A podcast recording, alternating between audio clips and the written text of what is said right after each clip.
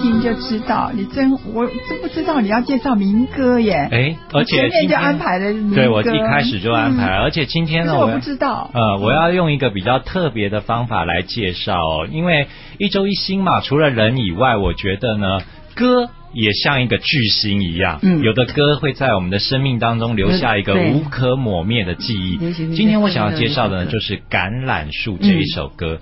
大家对《橄榄树》的印象是什么时候听到的呢？告诉大家，一九七九年《欢颜》。哦，对，这是他首次让大家听到的歌曲哦。但是呢，其实这一首歌呢，早就做好了哦。他在一九七零年代的时候，那个时候正准备台湾民歌起飞。那其实呢，真正民歌算是一九七五年的时候呢，那时候发行了一个中国民谣大全的时候才算。但是呢，李泰祥先生呢，在那个时候他就想要用歌跟诗结合在一起。而且李泰祥先生他本身有非常好的古典音乐的音乐素养，于是呢，他就找了三毛，想请三毛呢写一些诗，他用曲呢来谱。对。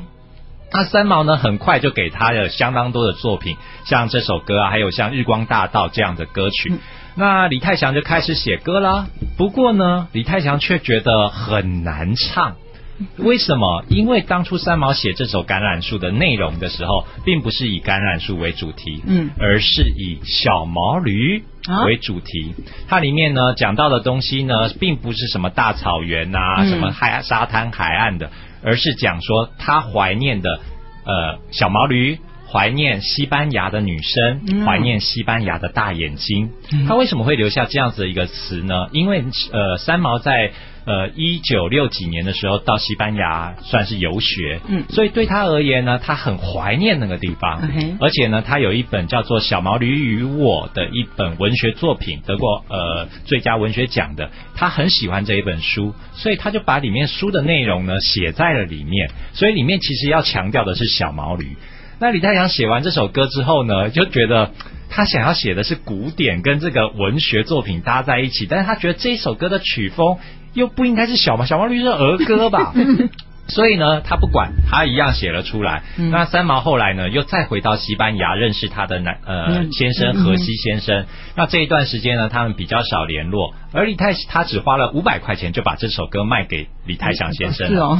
而李泰祥先生呢，在一九七一年的时候就已经把这首这几的作品都都做好了。但是呢，他准备要到美国的音乐学院去进修。嗯。于是呢，他就把所有的歌曲包一包，包含他当时的一些创作歌曲，全部都卖给了歌林唱片公司。嗯。那他卖给歌林唱片公司去进修一年以后回来，发现嗯，有一些歌发行了。嗯。可是第一没有橄榄树。第二呢，那些歌里面呢，他都不是很满意，因为其实李泰祥他歌他的创作作品是很特别的，在那个年代，他结合了艺术歌曲在里面。那后来李泰祥呢，那个歌林唱片呢，不晓得为什么，后来又把所有的歌曲的版权呢卖出去了，嗯，卖卖给另外一家唱片公司，而李泰祥呢，后来也被聘雇到这家唱片公司，成为专业的编曲制作人。而这个时候呢，李泰祥呢却找了另外一个人呢来唱这一首歌。那那个时候唱这首歌的时候呢，因为他觉得说这是一首很好的歌曲啊，一定要把它找出来。然后呢，但是呢，他就想说小毛驴该怎么去处理呢？于是呢，他就去询问了这一个歌者。这个歌者是谁呢？叫杨祖君。哦，杨祖君。杨祖君呢，就是唱红《美丽岛》的这一位女歌者。那后来呢？呃，我们在聊那杨祖君当接到这首歌以后呢，他就把这个小毛驴，嗯，还有这个眼睛呢，通通都改掉了，改掉草原什么的。那后来杨祖君有说很抱歉啊，因为他没有经过这个三毛的同意。可是那个时候三毛在西班牙，那那时候其实书信的往来联络也麻，也很很有困难。那后来杨祖君他现在唱的这个，大家可以先听一下，听几句。流浪，还有完全完全不是我们想象中的那样子哈。对，所以呢，这张唱片呢也没有发行唱片，只是他请杨祖君来唱唱看。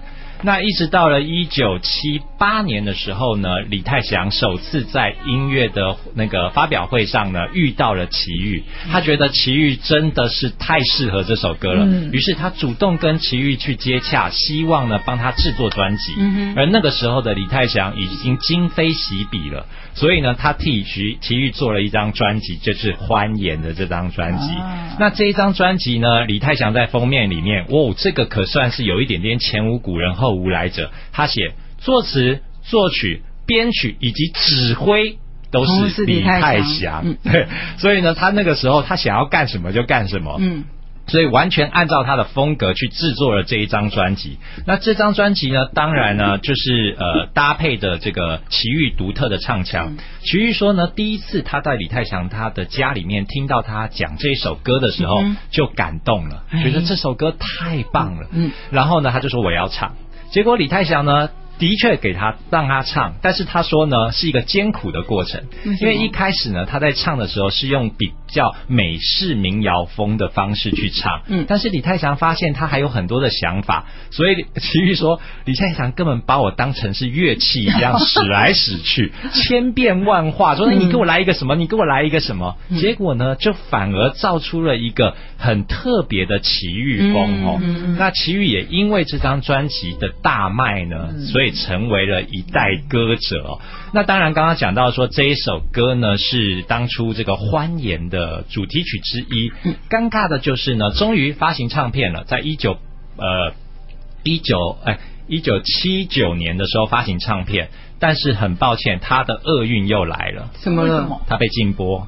哦，因为一九七八年的时候发生了一个美丽岛事件所以呢，哦政府在审核很多歌曲上显得更为严格。嗯他们觉得这一首呢，《感染树》的里面呢，流浪流浪流浪远方，我的家乡在远方。你的意思就是说，我们撤退来台，你的家乡在中国大陆了哦。所以这首歌很不幸就被禁播。但是《欢颜》这张专辑跟这个电影都已经拍好了，嗯准备要上了，然后画面的第一个镜头就是胡慧中在唱这首歌啊，那怎么办呢？所以于是呢，李泰祥赶快又把这个呃齐豫叫回来说，那你改一下，你就一直唱流浪就好了，不要什么流浪远方。所以就因为这样子呢，就上去了，也过关了。但是过关以后呢，这首歌却得到很多的年轻学子跟广播人的嗯热爱。嗯为什么？因为也是跟时代有关系，因为在一九。一九七八年的时候呢，我们台湾开放了观光签证，嗯很多的人都向往到国外旅游，所以一听到橄榄树，天呐，这是多么美好的风景啊！嗯所以也是很多年轻学子渴望要去的地方，大家就开始流传。嗯但是呢，电台也不播，电视也不播，嗯。那怎么办呢？嗯。没关系，两年之后找到契机了。两年之后呢，李泰祥开始做一张唱片，叶倩文的首张专辑。哦。在里面呢，他把这一首歌，呃，不是，他把这首歌呢弄成英文歌曲，啊。所以呢，很多的广播人呢，后来呢想播这首歌怎么办呢？那我就播英文版啊的，真的吗？给大家听。待会我会播给大家哦听。真的啊，叶倩文唱英文歌的，嗯当然，后来解禁之后呢，这个橄榄树呢就开始大家去流传它了。嗯。那橄榄树呢，其实对台湾的乐坛来讲是非常特别的一个经验，嗯因为它干净，而且呢，那个时候的创作者很多是不懂五线谱的，哦。而李泰祥呢，他愿意放下自己的身段吧，因为很多人觉得古典音乐怎么瞧得起流行歌曲呢？所以呢，他却愿意投入这样的市场，嗯。然后制作这样的歌曲。那后面的人呢，也发现说，原来国语歌可以这么做啊，嗯所以开始有了一个很特别的一个曲风哦。嗯那我现在播一点点，就是这个齐豫啊，其实他会清，他曾经在演唱会清唱过这首歌，哦那也是唱的非常的棒，大家听听看。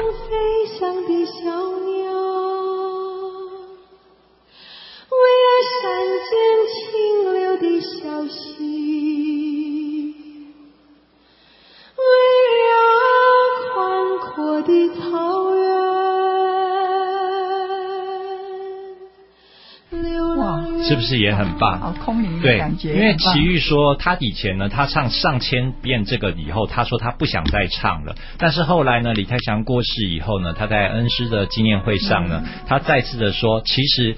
这个橄榄树不是要去流浪，而是找到自己。嗯所以呢，他后来说他会继续唱，而且呢，他每一次唱橄榄树呢，一点一滴都不可以松懈。他说只要一松懈呢，嗯这首歌就完了，嗯就就是不能有一任何的差错哈。对那我当然觉得这个橄榄树真的就是奇遇的代表树，可能以后呢有这么多人唱过，也没有办法去超越他。没办法期待。但是在最后呢，我要播的就是刚刚提到的叶倩文的版本，因为叶倩文的版本 其实就比较偏向所谓的西洋的那种民歌的唱法哈、嗯那我们来听听看，大家可能很少听过嗯橄榄树的英文版。叶倩叶倩文唱的。Stranger,